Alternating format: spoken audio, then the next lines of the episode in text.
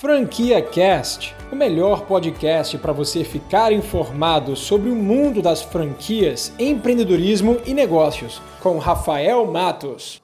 Estou aqui na convenção da ABF Estou reunido com os maiores franqueadores do Brasil e vou trazer especialistas de diversos setores para responder às suas perguntas. Vamos lá? Eu queria começar com a pergunta da Ângela Paula. A Ângela Paula perguntou o seguinte: Olá, Rafael, boa noite, parabéns pelo conteúdo, muito obrigado.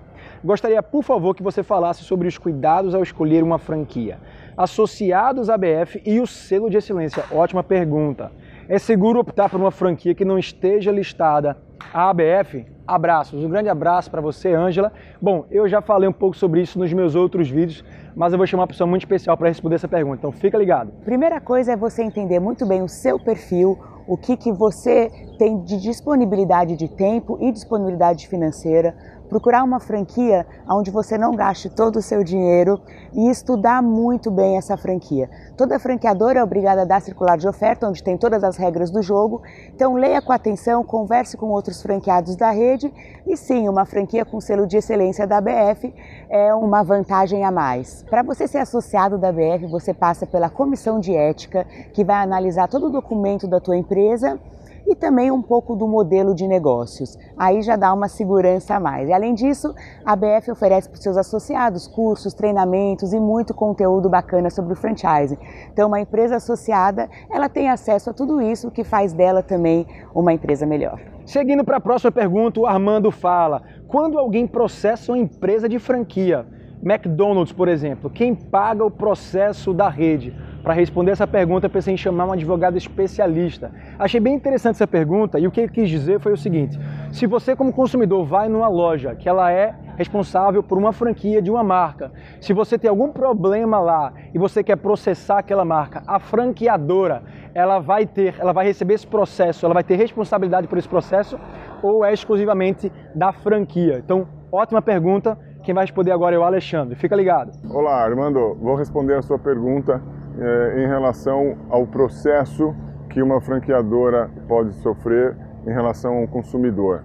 A lei de consumidor ela coloca toda a cadeia eh, responsável, há uma responsabilidade solidária, ou seja, tanto o franqueado quanto o franqueador eles respondem por um processo de um consumidor. No entanto, o que, que a gente recomenda? Que no contrato de franquia entre a franqueadora e o franqueado, tem uma cláusula que é o que a gente chama de direito de regresso, para que aquele que foi o responsável pelo dano indenize aquele que teve que pagar para o consumidor, tendo em vista que a responsabilidade é solidária e o consumidor pode demandar contra qualquer um da cadeia, até mesmo os fornecedores. O Júnior Souza fez uma pergunta muito interessante, bem curtinha, mas vale a pena a gente responder. Ele perguntou o seguinte: e comprar uma franquia de repasse vale a pena? O que ele quis dizer com essa pergunta é o seguinte: existe no mercado o que é chamado repasse de loja, ou seja, um franqueado que adquire aquela marca, abre uma loja, seja em shopping, seja em rua,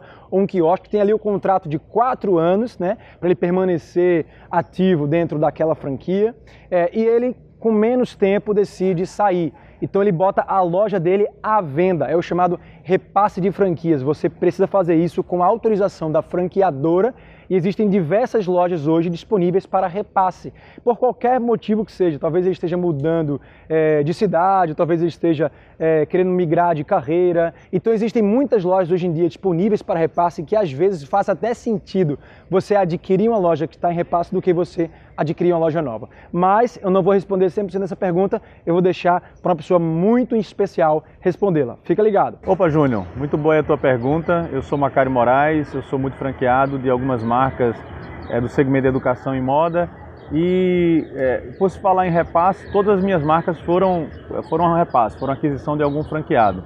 É, um ponto positivo disso aí é que você já vem com a operação né, já testada, uma operação que já fica mais clara aí as vantagens e desvantagens com relação ao mercado, com relação ao cliente, com relação à equipe e principalmente aí é, normalmente a franqueadora ela vem disposta a contribuir e ajudar é, porque sabe que aquele é um ponto que deve ser cuidado, senão não estaria sendo repassado. Agora os cuidados que eu, eu te recomendaria é fazer realmente uma investigação né, operacional antes de começar. É, segundo, é, negociar bem com quem vai repassar, porque normalmente você vai ter que investir alguma coisa que está que tá, tá escondida, está escura para normalmente para o franqueado que está ali vendendo, porque se tivesse que investir, ele já tinha investido. E, e a terceira está com muita vontade e disposição para passar aí pelo menos aí uns seis, oito meses é, dedicado, muito concentrado para poder fazer o turnaround, né, a recuperação do negócio, que aí certamente aí com a disposição que você tem e a energia, é, eu recomendo. Vale a pena, vale a pena sim adquirir repasse, desde que você tenha esses cuidados e aproveitar essas vantagens. Vai nessa aí que vai ser bom. E por último, a Letícia Miranda fez uma pergunta bem interessante. Ela falou o seguinte: em relação ao empréstimo, eu tenho todo o capital próprio para investir, mas posso conseguir um empréstimo no BNDES. Você acha melhor pegar o empréstimo e guardar o meu dinheiro ou investir tudo que eu tenho num negócio? Bom, fica ligado aí, eu acho que muita gente tem essa dúvida. Fica ligado que eu vou trazer o Cândido Espinheira, o sócio fundador da Yes Cosmetics, para responder essa pergunta. Ô Letícia, tudo bem? Boa pergunta sua. É, você tem que avaliar muito o custo de oportunidade. E o custo de oportunidade não é só a questão monetária. Você hoje tem a possibilidade de montar o negócio com dinheiro de terceiros, financiamento do BNDES, que geralmente tem juros bastante atrativos, né? mas em contrapartida você tem o seu dinheiro. Você falou que tinha todo o investimento completo para ser feito, mas tem que ver quanto é que ele está sendo remunerado. Né? Muitas vezes você consegue a remuneração menor ou maior do que o investimento que você vai pegar fora, o dinheiro, né? Então, assim, é, é para ser avaliado, mas não é só uma questão monetária, porque você tem que ver, hoje você consegue esse financiamento, será que daqui a um ano, quando você precisar, você vai conseguir? Né? Que velocidade você vai conseguir? Então tem que fazer uma série de análises, né? E o custo de oportunidade tem que ser avaliado nisso daí. Mas se eu fosse você, eu pegaria o dinheiro com o BNDES, porque tem um, é um recurso que que tem uma taxa bastante atrativa. Você acabou de ouvir o Franquia Cast com Rafael Matos, o podcast que deixa você informado sobre o mundo das franquias, empreendedorismo e negócios.